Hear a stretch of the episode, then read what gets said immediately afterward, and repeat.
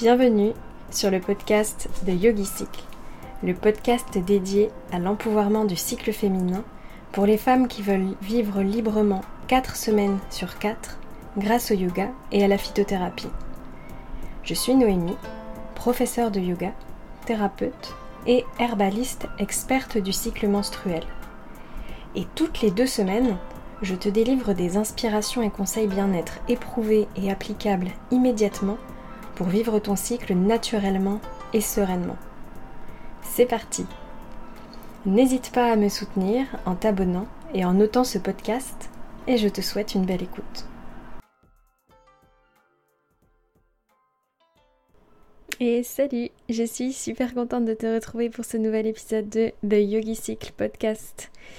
Aujourd'hui, je vais te donner des billes pour que tu puisses soulager ton syndrome prémenstruel dès maintenant. Alors c'est parti, accroche ta ceinture. Et puis si tu veux commencer à apprivoiser ton syndrome prémenstruel dès maintenant, je t'invite à récupérer ta roadmap anti-SPM qui est gratuite, qui est dans la description de l'épisode. Aujourd'hui, on va explorer ensemble quatre étapes pour soulager ton syndrome prémenstruel. On va d'abord parler de la gestion émotionnelle avec le rôle du stress dans le syndrome prémenstruel. Accepter pour mieux soigner, mais aussi on va voir les huiles essentielles pour le stress. On va voir aussi comment avoir un sommeil de princesse Disney. Je vais t'expliquer pourquoi tu es ton meilleur outil et puis les plantes qui peuvent t'aider. On parlera aussi du mouvement qui est vital pour ton syndrome prémenstruel ou en tout cas pour l'apaiser et l'apprivoiser. Et puis aussi comment diminuer ton syndrome prémenstruel grâce à certaines plantes médicinales. Alors, on démarre maintenant avec la gestion émotionnelle. Grosse question, gros morceau quand tu as un syndrome prémenstruel. Alors d'abord, le rôle du stress dans le syndrome prémenstruel, je pense pas que ce soit un secret à l'heure où on parle, mais le stress, c'est un des ennemis numéro un de ton cycle menstruel. D'ailleurs, je t'avais précisément expliqué pourquoi dans l'épisode 6 du podcast qui s'appelle 3 conseils précieux pour équilibrer tes hormones au naturel. Je t'invite à aller l'écouter si c'est pas déjà fait. Mais en rapide, le stress, il a des effets multiples sur le contrôle hormonal qui se passe, je te le rappelle, au niveau du cerveau. L'hormone du stress, le cortisol, peut à lui tout seul expliquer une très grande partie de ton syndrome prémenstruel. Donc si tu es sujette au stress chronique, c'est-à-dire au stress constant, pas juste occasionnellement, hein, pas juste des petits coups de stress comme ça, mais vraiment un stress sur la, longueur, la longue durée, ça va déséquilibrer tes hormones, notamment au niveau du cortisol. Ensuite, pour la gestion émotionnelle, certainement c'est quelque chose que tu sais déjà, mais moi je le répète, c'est qu'accepter, c'est important pour mieux soigner. Je sais, je sais ô combien c'est facile à dire, et que c'est pas juste de dire ok, j'accepte la situation qui va faire que la situation change. On est bien d'accord. Et c'est pour ça qu'en fait, je te dis pas simplement accepte la situation, mais que je te propose des outils gratuits pour que tu passes vite à l'action. Tu sais, dans la philosophie du yoga, alors je vais pas faire un cours de philosophie du yoga ici, même si ça me passionne, mais dans la philosophie du yoga, il y a ce qu'on appelle les cinq kleshas. Ce sont les cinq sources de souffrance que l'être humain rencontre au cours de son existence. Et en fait, l'un de ces cléchats, donc l'une de ces sources de souffrance, elle est à l'origine des autres et elle s'appelle avidya, l'ignorance. Donc en gros, celui qui est dans l'ignorance et qui reste, il ne pourra jamais agir sur ce qui le fait souffrir. Et cette ignorance est à l'origine d'autres souffrances, comme par exemple la peur de mourir. Je vais pas tous se les faire aujourd'hui. Et nous, c'est pas ce qu'on veut, on est d'accord. On n'est pas venu pour souffrir, comme on dit. C'est pourquoi on a besoin de sortir de cette ignorance et de comprendre et de prendre en compte la réalité de cette phase prémenstruelle. C'est absolument primordial. Imagine, tes hormones, elles font des montagnes russes et puis elles s'effondrent quelques jours avant tes règles. Ben, c'est évident, il n'y a pas de doute que tu vas être toute chamboulée.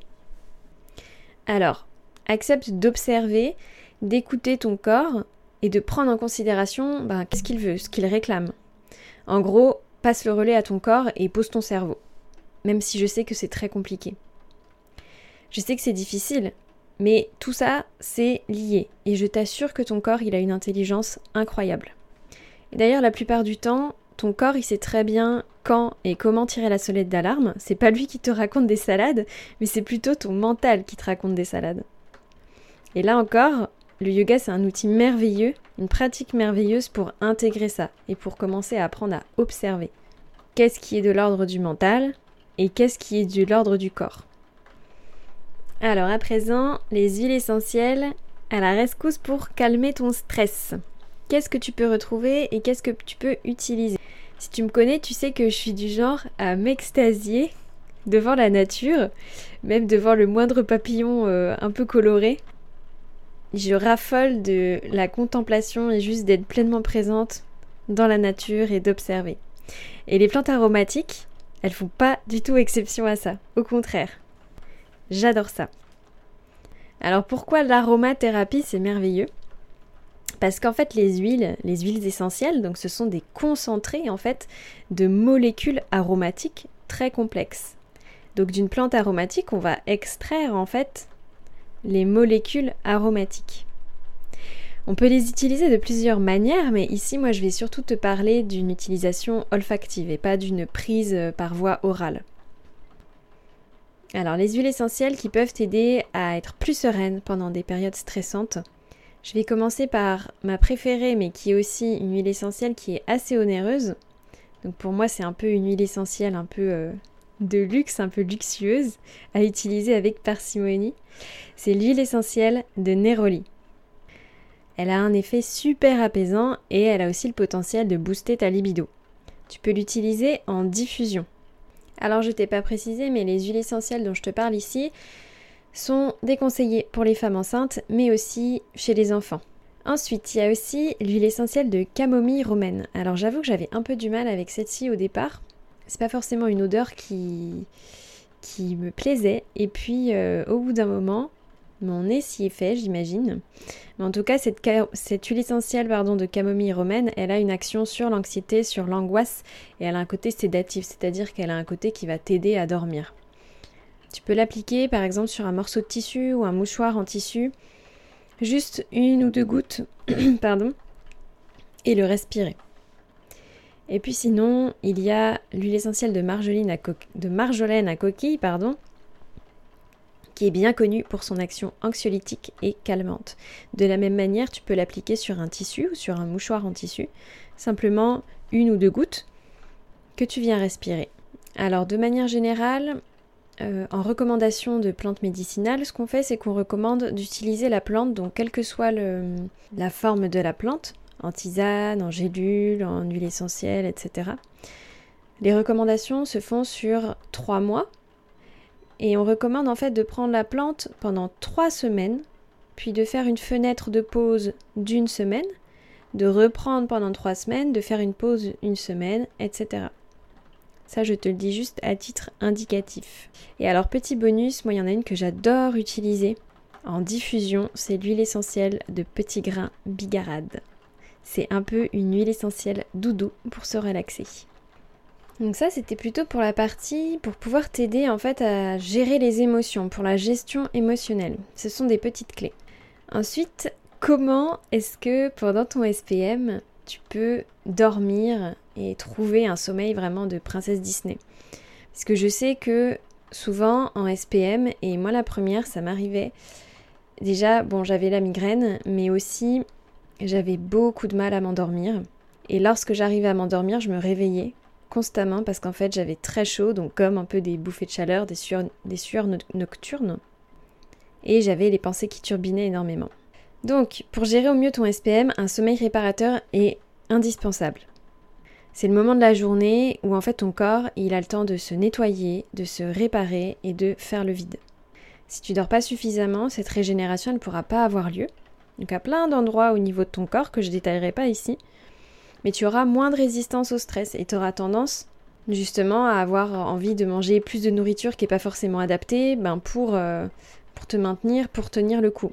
Et du coup, tu pourras potentiellement être plus encline à cet, épisode un peu dépressif qu'on connaît avant les règles. Alors ma première recommandation, c'est que tu es ton meilleur outil. Évidemment, ces conseils ils vont dépendre de ton mode de vie et de ton hygiène de vie pendant la journée. Mais déjà, je te recommande d'aérer régulièrement ta chambre et de ne pas la surchauffer. Surtout en plus, si en plus de ça, tu as des sueurs nocturnes ou en tout cas tu as très chaud euh, avant tes règles ou même pendant tes règles, moi, je te recommande pas d'avoir une pièce qui est vraiment très chaude. Ensuite, je dirais Lorsque tu sens que tu as le sommeil qui arrive, donc tu as tous les signaux, euh, voilà, la tête qui commence à être lourde, les yeux qui piquent, qui commencent à se fermer, qui commencent à bailler, n'attends pas, n'attends pas pour te coucher. Même si tu te dis que tu as encore des activités à faire, euh, voilà, même si tu as des choses, des pensées qui tournent dans ta tête, ne lutte pas contre toi-même. Vraiment, va dormir. Surtout dans la période prémenstruelle, justement, où potentiellement tu vas, tu vas te sentir un peu plus fatigué. Donc ne lutte pas. Je connais ces habitudes. Euh, il y a un temps, quand j'étais plus jeune, euh, quand j'étais encore étudiante, je le faisais. C'est-à-dire qu'il y a même des fois où, alors j'avais mon ordi portable dans mon lit et je m'endormais en fait avec euh, une série ou avec un film et je pouvais pas faire autrement. Mais ça, c'est juste pas possible. Ça, ça te permet pas du tout d'avoir un sommeil réparateur, surtout que souvent tu restes devant l'écran. En fait, l'écran va avoir un tel effet sur tes yeux et sur le, ton circuit oculaire, justement, qui est aussi un circuit neurologique, qui va t'empêcher, en fait, de juste de, trouver le sommeil, en fait. Ça va garder tes yeux ouverts, donc c'est complètement contre-productif. Donc pas d'ordinateur dans le lit, ou en tout cas, essaie, quand tu sens que tu as, que as des signes de fatigue, en fait, de simplement aller te coucher. Et ça, c'est totalement lié aussi à l'activité physique que tu vas avoir pendant la journée. Le mouvement, c'est absolument primordial. Le mouvement, c'est la vie. Donc il est indispensable pour pouvoir retrouver un équilibre hormonal. Alors ça dépend des tempéraments, je ne connais pas ton tempérament personnel, mais de manière générale, le conseil que j'ai à donner, c'est d'éviter les activités qui sont trop excitantes dans la fin de la journée et privilégier des activités qui sont plus calmes, plus douces, tu peux aller nager, tu peux faire du yoga par exemple, évidemment. Mais en tout cas, de limiter les activités qui vont, euh, qui vont t'exciter énormément. En tout cas, si tu cherches à, euh, à avoir un meilleur sommeil. Et puis maintenant, voyons les plantes qui vont venir t'aider, mais au niveau du sommeil cette fois. Alors en tant qu'herbaliste, voici les plantes que je peux te recommander pour le sommeil. Donc d'abord, il y en a une qui est... Elles sont toutes assez connues dans le domaine, mais tout d'abord, il y a la passiflore, qui a un pouvoir sédatif très important et qui permet en fait aux muscles de se relâcher. Elle permet la relaxation musculaire qui va t'aider à t'endormir. Tu peux la retrouver sous forme donc de plantes sèches que tu peux utiliser en tisane, mais il y a aussi des extraits fluides. Si jamais tu achètes ce type de produit, regarde toujours le dosage. Et comme je disais tout à l'heure, pour l'utilisation d'une plante, tu peux l'utiliser donc trois semaines, faire une pause d'une semaine, recommencer trois semaines, faire une pause d'une semaine et ça pendant trois mois. Ça, c'est un conseil qui est assez générique, en tout cas pour l'utilisation des plantes médicinales. Donc ça, c'était pour la passiflore. Mais on peut retrouver aussi la valériane, qui améliore la qualité du sommeil. Alors avec la valériane, on prendra un peu de précaution. Elle est déconseillée si jamais tu as un traitement au benzodiazépine, ou si tu es enceinte, ou si tu allaites, ou alors que tu as des troubles hépatiques, c'est-à-dire des troubles au niveau du foie. Et puis, la troisième, c'est l'Eschkolzia, ou alors l'escolzia. Je ne sais pas trop comment ça se prononce, j'ai déjà entendu les deux. Moi, j'ai l'habitude de dire escolzia.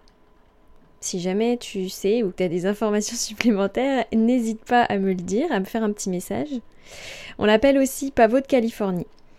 Et cette plante-là, elle va agir sur les troubles de l'endormissement et les cauchemars.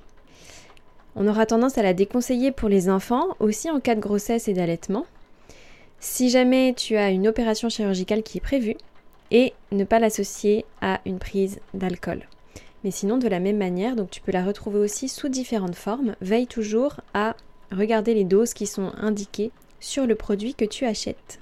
Et puis, pour le sommeil, si tu préfères utiliser les huiles essentielles, ces petites merveilles, tu pourras te tourner vers l'huile essentielle de mandarine qui est très relaxante. De mon côté, je l'ai déjà utilisé. En effet, pour le sommeil, je mettais une goutte sur mon poignet, je venais tapoter mes deux poignets l'un contre l'autre et je venais la respirer pour pouvoir réussir à m'endormir plus facilement. Et puis maintenant, on va voir un petit peu cet aspect du mouvement, parce que oui, le mouvement, c'est vital dans la vie. Quand tu es en plein syndrome prémenstruel, je sais que tu n'as pas forcément envie de bouger. Tu as peut-être juste envie de te rouler en boule, de te mettre sur le canapé, de te mettre ta série doudou et c'est tout. Pourtant, bouger, c'est nécessaire pour apaiser ton syndrome prémenstruel. Toujours garder du mouvement. C'est très important. Et oui, même si par exemple, tu vois, moi, pendant mes règles, je pratique le yoga, mais de manière moins intensive que, moins intensive que d'habitude. Et j'évite aussi de vouloir être dans la performance dans mes autres pratiques, comme par exemple l'escalade ou la randonnée. Par contre, avant mes règles, même si je suis prise d'une grosse fatigue ou de démotivation, je garde un minimum de mouvement. C'est important pour que les fluides corporels, en fait, puissent continuer de circuler correctement. Donc à ce moment-là du cycle, j'axe ma pratique de yoga plutôt sur de l'ancrage pour m'activer et pour ne pas être dans le côté trop aérien des pensées qui partent un petit peu dans tous les sens. Surtout parce que parfois ça forme un cercle vicieux de pensées négatives. Peut-être que c'est quelque chose que tu connais aussi.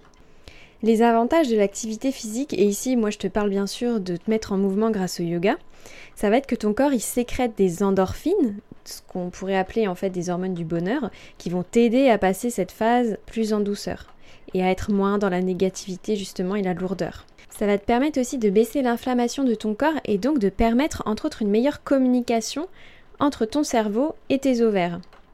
Mais aussi en respirant plus profondément, en transpirant, tu permets aussi à ton corps de se débarrasser de ces déchets, de ces toxines en fait, qui viennent s'accumuler dans le corps et aussi te provoquer ces sensations de lourdeur, comme si tu avais besoin de te débarrasser en fait de quelque chose dans ton corps. Alors c'est pas la peine de partir et de lancer dans un marathon de New York ou dans l'ascension de l'Everest, hein, c'est pas de ça qu'on parle, mais il est question simplement de garder du mouvement. Donc si tu n'es pas sportive à la base, commence déjà par te fixer, des petits objectifs. Par exemple de faire 5000 euh, pas par jour, 10 000 pas par jour. Et puis tu augmenteras progressivement au fil du temps. Et si tu es sportive, je te recommande de continuer à prendre plaisir dans la pratique que tu as, dans le sport que tu fais et peut-être de sortir un peu de la performance à ce moment-là du cycle. Donc ça, c'était pour l'aspect mouvement. Puis, on va voir maintenant les plantes. On a déjà vu pas mal de plantes hein, dans cet épisode, mais on va voir les plantes qui peuvent diminuer ton SPM, les alliés qui sont très précieux. Alors pour agir sur le déséquilibre hormonal, certaines plantes, elles s'avèrent très très précieuses justement il sera toujours préférable que tu prennes conseil auprès d'un professionnel pour faire les meilleurs choix. Je le rappelle aussi, attention car certaines plantes, on pourrait croire comme ça que les plantes sont inertes et qu'en fait, euh, voilà, on peut en prendre énormément euh, parce que elles n'ont pas beaucoup d'effets. Mais en fait, ça, c'est vraiment un cliché. Les plantes, elles ont des effets. Et il y en a même donc qui sont, oh, qui sont hormone-like, donc qui, miment les effets de tes hormones naturelles. Donc attention notamment si tu as des antécédents de cancer hormonodépendant. C'est important de toujours bien te renseigner avant de prendre telle ou telle plante. Alors la star quand il s'agit d'équilibre hormonal, c'est le framboisier. C'est une excellente plante de première intention pour réguler l'équilibre hormonal. Moi, je le conseille plutôt sous la forme de bourgeon.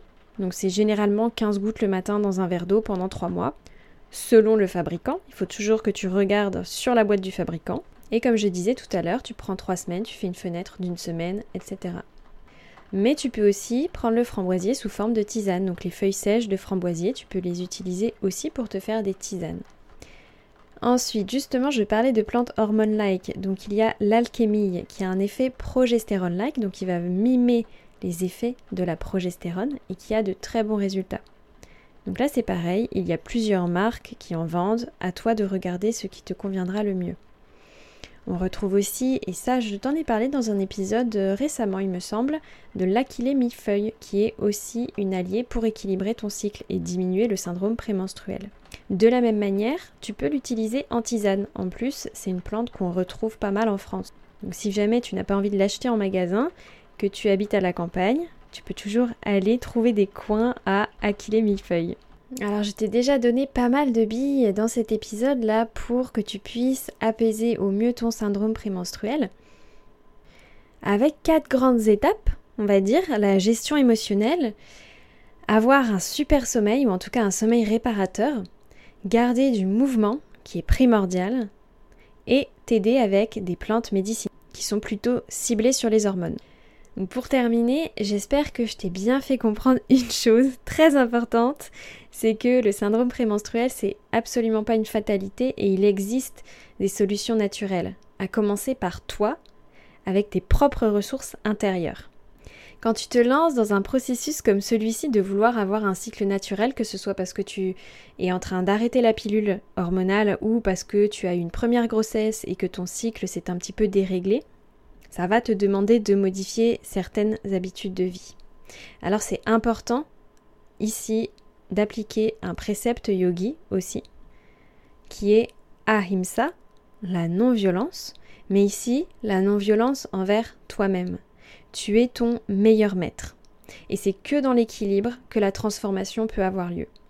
Alors ne culpabilise pas si tu mets pas tout ça en place tout de suite c'est pas grave. En fait, là, tu as une boîte à outils, tu as plein d'éléments pour pouvoir t'aider.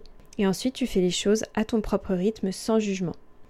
Et puis aussi, il faut du temps pour que ton corps, en fait, il arrive à cet état d'équilibre. Alors surtout, ne fais pas l'erreur de croire qu'une pilule magique va régler tes problèmes en deux minutes. Arme-toi de patience parce que le jeu en vaut vraiment la chandelle. Tu verras avec le temps, cette période prémenstruelle, elle peut être tout à fait profitable, je t'assure, je t'assure, mais elle demande en fait d'être apprivoisée. Donc justement, si ce que tu as envie de faire, d'apprivoiser ton syndrome prémenstruel de manière plus saine et plus durable en fait, et que ça s'inscrive peut-être dans un mode de vie euh, qui est plus résilient, eh bien mon starter pack SPM, il est fait pour toi. Dedans, je t'accompagne pas à pas grâce au yoga et aux plantes médicinales pour apprivoiser ce syndrome prémenstruel tout en douceur et pour être plus sereine.